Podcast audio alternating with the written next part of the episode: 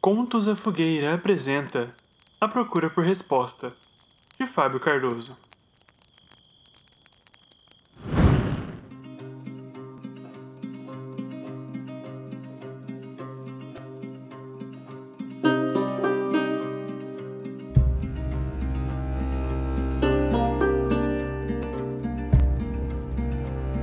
O luar tocou as anotações de Juan, quando por fim algo começou a fazer sentido. Aquilo mudaria os rumos da investigação. Estranhos desaparecimentos ocorreram pela cidade. Até onde se sabe, oito moças entre 16 e 18 anos começaram a sumir ao longo da última semana. Entre elas estava Ana Luísa, sua irmã. Ele começou a anotar toda a linha de raciocínio. Aquilo não deveria ser revelado sem provas conclusivas, mas seus olhos inchados e junto do longo bocejo o impediram de continuar a escrever. Uma inquietação tomou conta de seus sonhos. Seu corpo parecia arder entre grunhidos guturais. Uma multidão estava ao seu redor, uns horrorizados, outros com um olhar de escárnio. Seus rostos estavam embaçados. Ele acordou, ainda perturbado com o pesadelo. A claridade o fazia tapar os olhos. Sua esposa sorriu e lhe disse: Acorda, dorminhoco. Faltou até na missa hoje. Por que não me acordou, mulher? Tentei, juro, mas você não acordava por nada, disse sua amada, dando de ombros. Tenho que entrevistar algumas pessoas é, sobre o caso. Oh, homem de Deus, os guardas estão investigando isso, não estão? Chamaram até aquele perito da capital? Dulce, meu amor, eles estão deixando alguma coisa escapar, ou talvez não queiram que isso venha a público, tenho certeza. Faça o que quiser, mas pelo menos almoce antes de ir. Após a refeição, Juan se vestiu às pressas e correu para o posto da guarda, para que pudesse conversar com o tal investigador vindo da metrópole.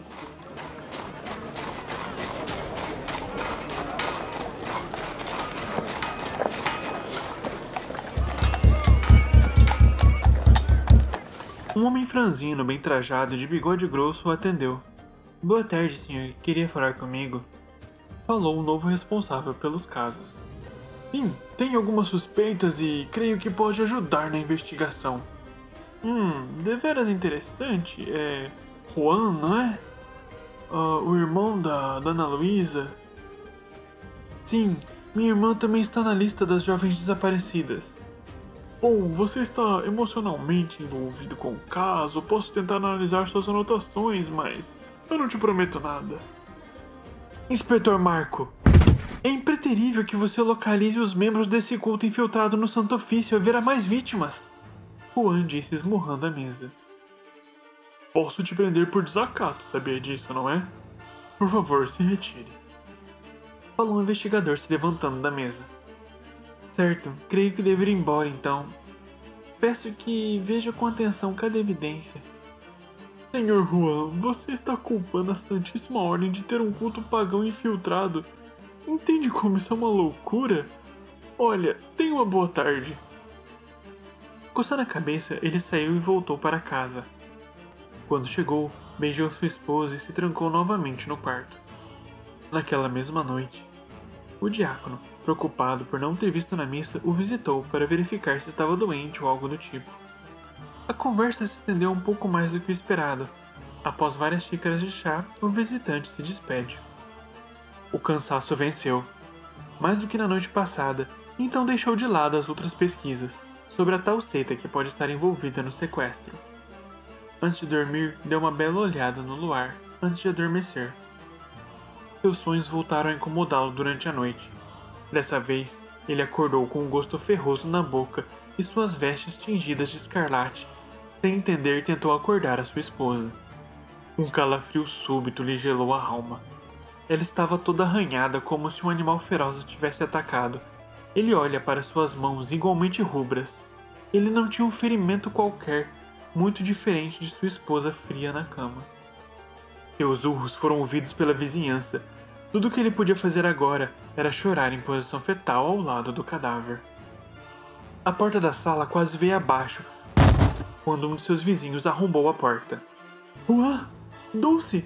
Vocês estão. A mão congelou ao ver aquela cena. Como você pôde? Você quem fez isso?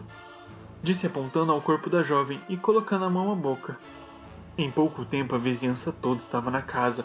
Os rumores começaram a se espalhar. Os sacerdotes e os guardas já se apressam a ir ao local para dispersar a multidão. Este homem está com a besta no corpo! Temos que levá-lo à igreja! Falou o clérigo apontando para o condenado. Os guardas pegaram o homem em prantos no canto. Ele não ofereceu nenhuma resistência.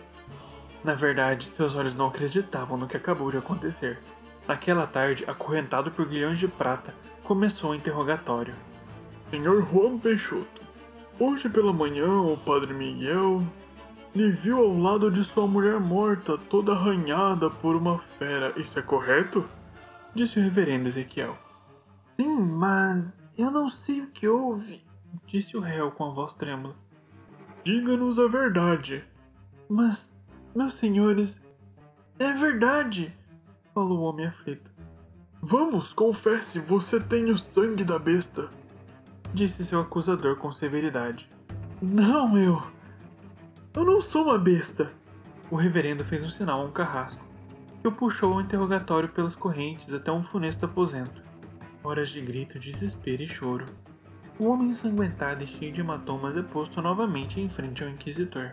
És verdade? Não havia ninguém além de ti e tua consorte, e a mesma amanheceu morta pelas garras da besta que és tu? Não, eu. Ezequiel passa seu olhar à procura do algoz daquele condenado. Quero dizer.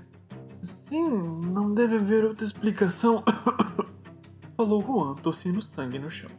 Então, com muito pesar pelos poderes investidos a mim pelo Santo Ofício, eu o condeno por bruxaria e heresia, pois tu pactuaste com a besta tomando sua forma ao luar. O carrasco então o arrastou até uma cela, porque suas pernas estavam debilitadas para andar, e amanhã seria sua última caminhada.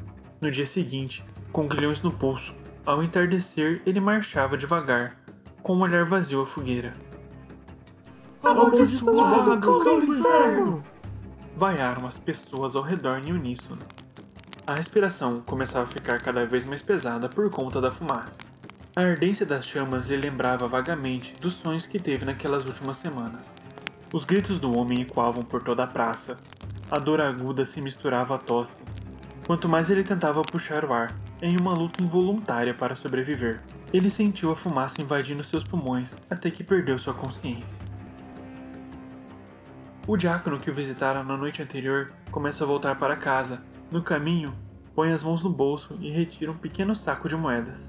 Pegou os arquivos? Sussurrou ao homem encapuzado hesitando em entregar as moedas. Claro que sim, já estão em seu aposento, senhor. Falou o homem tirando o capuz. Pena ter acabado assim, comentou o sacerdote. Mas ele estava perto demais, não é? O membro do clero assentiu com a cabeça e entregou o saco com o valor acordado pelo serviço. Falei que a ideia de fingir ser um lobisomem seria incrível? Disse o mercenário, segurando uma arma de garra com seu braço franzino, mexendo em seu bigode grosso. Foi um pouco exagerado, de certo modo funcionou. Nossa ordem está salva agora então, mestre. Incrimine o homem morto e dê um fim ao caso.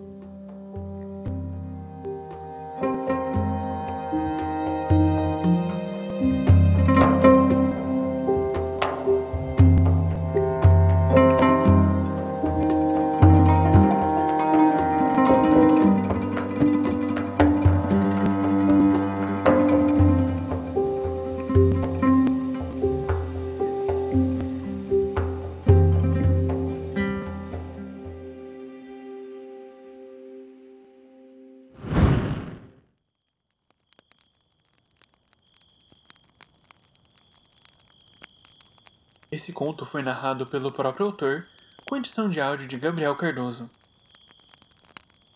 Nesse conto existe uma seita infiltrada no Santo Ofício.